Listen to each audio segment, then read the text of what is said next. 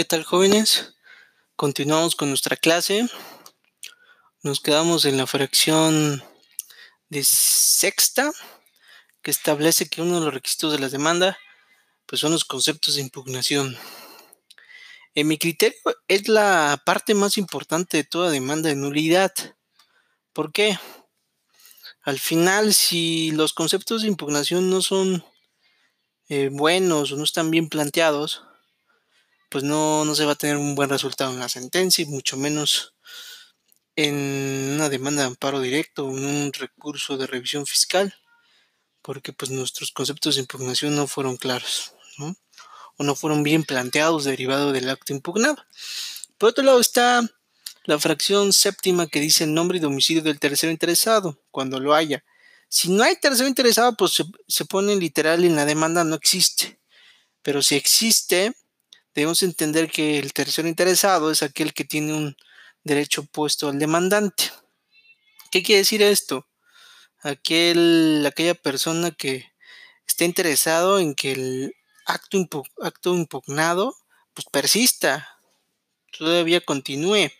Un ejemplo es cuando existe una licitación pública y hay tres licitantes, licitante A, licitante B y licitante C. Si gana licitante A, pues obviamente el que quiere que persista el fallo de la licitación pública, pues es licitante A, porque él ganó. Sin embargo, el que quiere que revoque, pues es licitante B o C, que en su momento, si licitante B promueve un juicio de nulidad, pues el tercero interesado será licitante A, que es aquel que pretende que el fallo o la resolución impugnada pues subsista, ¿no? Y que le genere un beneficio.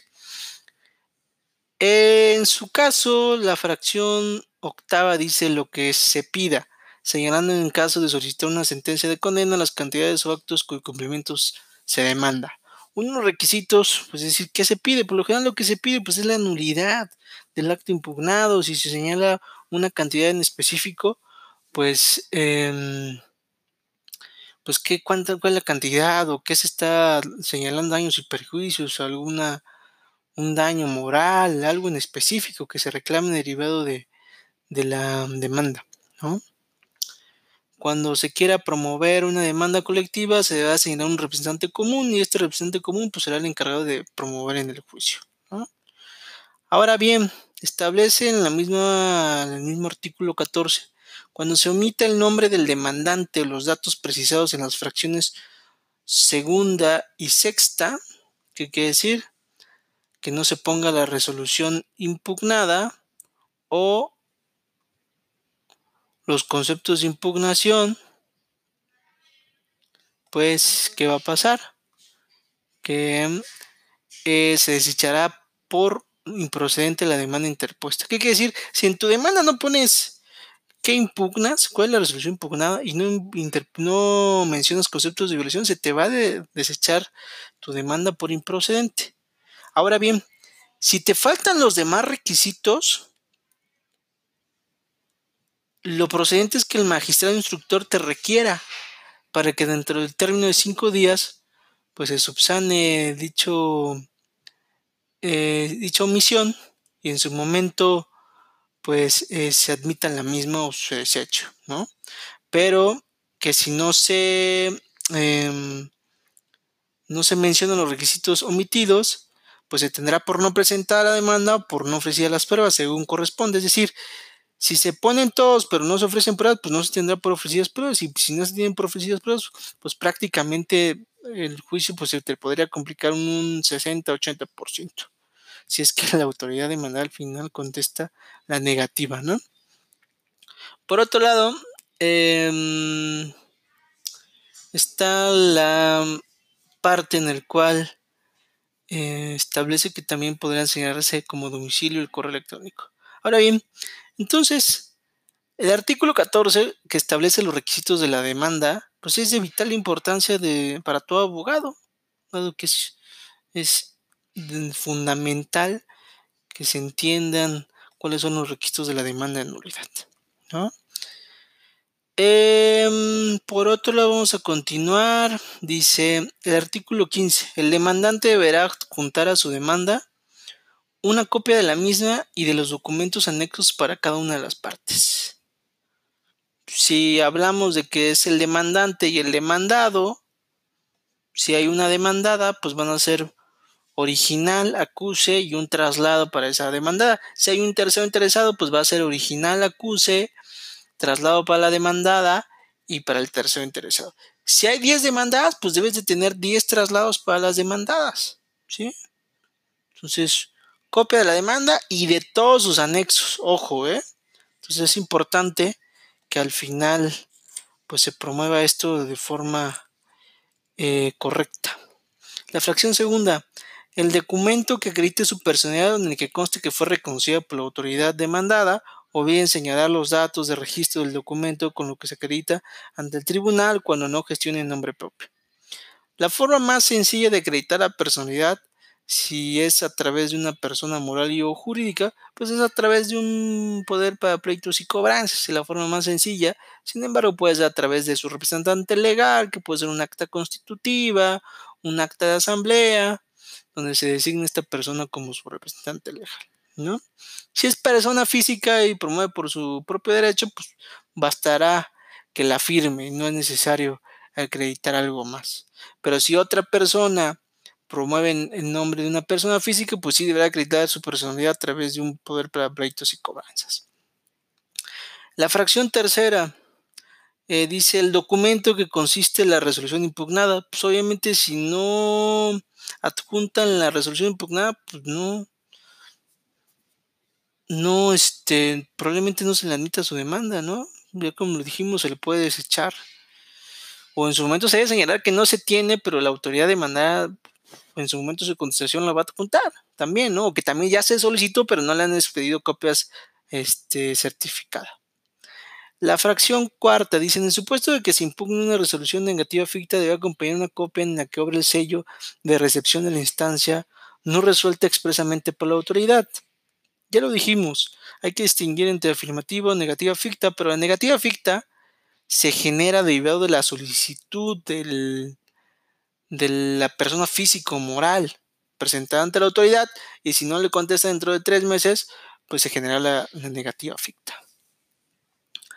La fracción quinta dice la constancia de la notificación de la resolución impugnada. Muchas veces cuando te notifican la resolución impugnada, pues también te notifican eh, la constancia de notificación, la razón actuarial, o mejor dicho, la razón donde pues el notificador te está este, dando a conocer la resolución impugnada misma que se debe adjuntar a la demanda de nulidad, ¿no? Ahora bien, en el supuesto que no se tenga esa constancia de notificación, la fracción sexta establece, cuando no se haya recibido constancia de notificación o la misma hubiera sido practicada por correo, así se hará constar en el escrito de demanda, señalando la fecha en que dicha notificación se practicó. Si la autoridad demandada de contestar la demanda hace valer su extemporaneidad, anexando las constancias de notificación que lo apoya, el magistrado instructor procederá conforme a lo previsto en el artículo 17, fracción 15 fracción quinta de esta ley, si durante el plazo previsto en el artículo 17 citado no se controvierte la legalidad de la notificación de la resolución impugnada, se presumirá legal la, diligencia de notificación de la referida eh, resolución. Ahora bien, ¿qué dice el artículo 17 fracción quinta? El 17 fracción quinta dice... Mm, se podrá ampliar la demanda. Ah, ok. ¿Qué quiere decir? Que cuando uno cuando en la demanda se establezca una fecha en específico de notificación del acto impugnado, la resolución impugnada, y la, la autoridad demandada, cuando conteste, establece otra fecha, pues se debe controvertir dicha notificación a través de la ampliación de la demanda. Ojo, ¿eh? Para que esto no, no vaya a pasar desapercibido, en su momento no se vayan a equivocar. Ahora bien, en la fracción séptima, el cuestionario que debe desahogar el perito, el cual deberá ir firmado por el demandante. Si se ofrece una pericial, se debe ofrecer el cuestionario con el cual, pues obviamente, eh, deben estar las, las preguntas que debe desahogar el perito y debe estar firmado por el demandante. La fracción octava, El interrogatorio para el desahogo de la prueba testimonial en el que se debe ir firmado por el demandante en caso de señalado en el último párrafo del artículo 44 de esta ley. Si van a ofrecer la testimonial, pues deben adjuntar un interrogatorio, unas preguntas y deben ir firmado por el demandante. La fracción novena, las pruebas documentales que ofrezcan. En materia administrativa fiscal, específicamente en la demanda de nulidad, pues se deben de ofrecer todas las documentales con que se, tengan al momento de interponer la demanda. Porque si no lo hacen, después se les va a desechar esa prueba. A reserva que sea una documental superveniente. ¿Qué quiere decir una documental superveniente? Que pues al momento de la presentación de la demanda pues, no existía o no se había generado o tuvieron conocimiento posteriormente. Entonces es importante que eh, todas las documentales se ofrezcan desde el escrito inicial y se acompañen. Y como tal, si hay demandado y si hay un tercero interesado o tercero perjudicado, mejor dicho, a ver cómo lo llaman aquí. Eh, tercero interesado, pues se debe anexar una copia para los terceros o el tercero que exista. ¿Sí? Bien. ¿Qué más? Vamos a saltarnos al artículo 17 de la Ley Federal de Procedimiento Contencioso Administrativo que dice, se podrá emplear la demanda dentro de los 10 días siguientes a aquel en que surta efecto la notificación del acuerdo que admita su contestación en los siguientes casos. En el supuesto de la negativa ficta, eh, pues obviamente deben de contestar la demanda y cuando contestan la demanda deben de ampliar la misma. Porque si no se amplía la misma, pues muy probablemente no se va a tener éxito en, el juicio de nulidad. Dice, se podrá ampliar la demanda dentro del plazo de 10 días siguientes a aquel en que surte efecto la notificación que admita su concesión en los casos siguientes. Entonces tenemos 10 días para ampliar la demanda mismos que son los siguientes casos. Cuando se impugne una negativa ficta contra el acto principal del que derive la resolución impugnada en la demanda, así como su notificación cuando se den a conocer en la contestación. La fracción tercera en los casos previstos en el artículo anterior. En la fracción cuarta, cuando un motivo de la contestación se introduzca en cuestiones que, sin violar el primer párrafo del artículo 22, no sean conocidas por el actor, presenta la demanda. Eso es importante, porque muchas veces cuando se presenta la demanda, pues uno tiene cierto conocimiento de ciertos hechos, pero cuando se contesta, cuando la autoridad demandada la contesta, pues uno se entera de otros que tienen relación con los actos impugnados y por ende en ese supuesto es procedente la ampliación de la demanda. Ok, la fracción quinta dice, cuando la autoridad demandada plantea el sobreseimiento del juicio por extemporaneidad en la presentación de la demanda, ya lo dijimos, se debe ampliar la demanda cuando se busca extemporaneidad, seguramente porque la autoridad establezca que se notificó una fecha, pero el demandante dice que fue en otra, ¿no? Entonces, en ese momento se debe eh, em, pues controvertir la notificación y muy probablemente la fecha en la cual se hizo. El artículo 18 establece que mm, el tercero de entre los 30 días siguientes a aquel en que se corra traslado de la demanda podrá personarse en el juicio escrito que contendrá los requisitos de la demanda o de la contestación según sea el caso, así como la justificación de su derecho para intervenir en el asunto. Deberá adjuntar a su escrito el documento que se acredite su personalidad cuando no gestione en nombre propio, las pruebas documentales que ofrezca y el cuestionario de los peritos son aplicables en lo conducente a los cuatro últimos párrafos del artículo 15. ¿Qué quiere decir? Que el tercer interesado pues ya tiene un papel fundamental dentro del juicio contencioso administrativo. Como tal, pues debe apersonarse con los mismos requisitos de la demanda y deberá acreditar su personalidad como en su momento si es con persona moral, pues con, ya lo dijimos, con un poder notarial, papelitos y cobranzas, un acta constitutiva, o en su momento, em, pues si es persona física por su propio derecho. ¿Sí? El artículo 19 establece, admitida la demanda, se correrá traslado de ella al demandado, emplazándolo para que lo conteste dentro de los 30 días siguientes a aquel en que surta efectos el emplazamiento.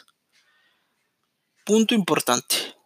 El demandado, es decir, por lo general es la autoridad eh, administrativa, pues tiene 30 días para contestar la demanda. Así como el actor, el demandante, tuvo 30 días para promover la demanda, pues el demandado tiene otros 30 días para contestarlo. ¿Sí? El plazo para contestar la ampliación de la demanda será de 10 días siguientes a aquel en que surte sus efectos.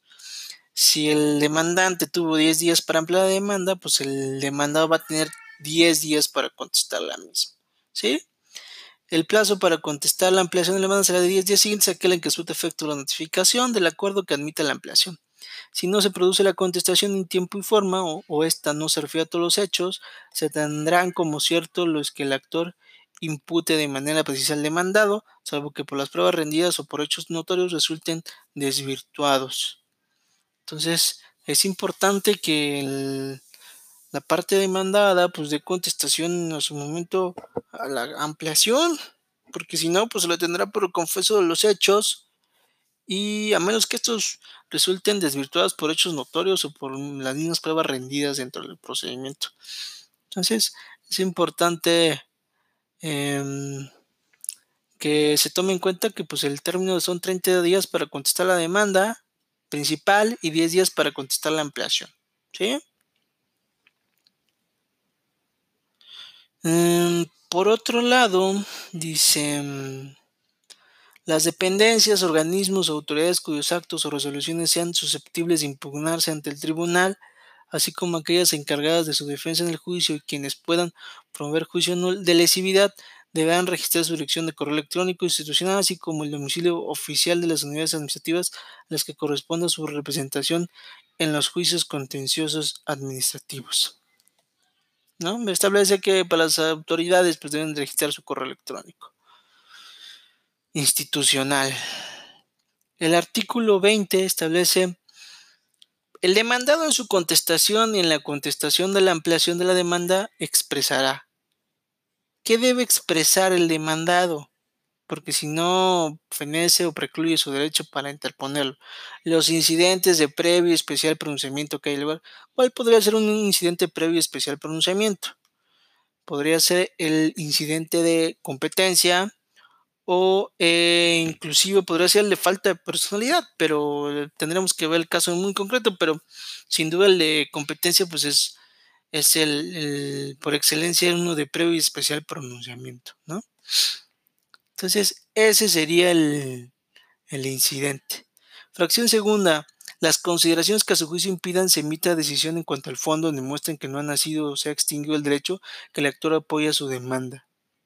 Por las consideraciones por las cuales no tienen razón. La fracción tercera se refiere concretamente a cada uno de los hechos que el demandante le impute de manera expresa, afirmándolos, negándolos, expresando que los ignora por no ser propios o exponiendo cómo ocurrieron según sea el caso. Es decir, el demandado al contestar la demanda principal o la ampliación, pues deberá ser muy enfático en afirmar o negar los hechos si le son propios o y explicar por qué y decir, ¿sabes qué? Si no son propios, pues exponerlo de tal forma, ¿no? La fracción cuarta, los argumentos por medio de los cuales se demuestra la ineficacia de los conceptos de impugnación. Esta parte es muy importante porque estableces por qué son ineficaces los conceptos de impugnación, por qué no son válidos, por qué no van a tener algo positivo para el demandante. La fracción quinta, los argumentos por medio de los cuales desvirtúa el derecho a indemnización que solicite la lectora en el mismo sentido, los argumentos por los cuales tal vez no sean procedentes la pretensión del demandante, ¿no? Asimismo, en la fracción sexta dice las pruebas que ofrezca. Sin duda, el demandado, la parte demandada, al momento de contestar la demanda en lo principal, pues debe ofrecer las pruebas y en su ampliación también, ¿eh? Entonces, tanto en la, tanto en la demanda inicial como en la ampliación, el demandante va a ofrecer pruebas y la demandada o el demandado en la contestación a lo principal y en la contestación a la ampliación, pues va a tener que ofrecer también sus pruebas. ¿Sí? Entonces, dice por último la fracción Eh, séptima, en caso de que se ofrezca prueba pericial o testimonial, se precisarán los hechos sobre los que deberá versar y señalar los nombres y domicilios del perito de los testigos. Sin estos señalamientos se tendrá por no ofrecer las pruebas. Cuando se establezca o se ofrezca una prueba pericial o testimonial, se precisarán los hechos sobre los que deban versar y señalar los nombres y domicilios del perito y los testigos, ¿no? Entonces, ¿sobre qué hechos y cuáles son los testigos o peritos? Punto para que en su momento se pueda admitir correctamente la prueba testimonial o la prueba pericial. Entonces nos quedamos en el artículo 21 y vamos avanzando. Que tengan buen día. Hasta luego.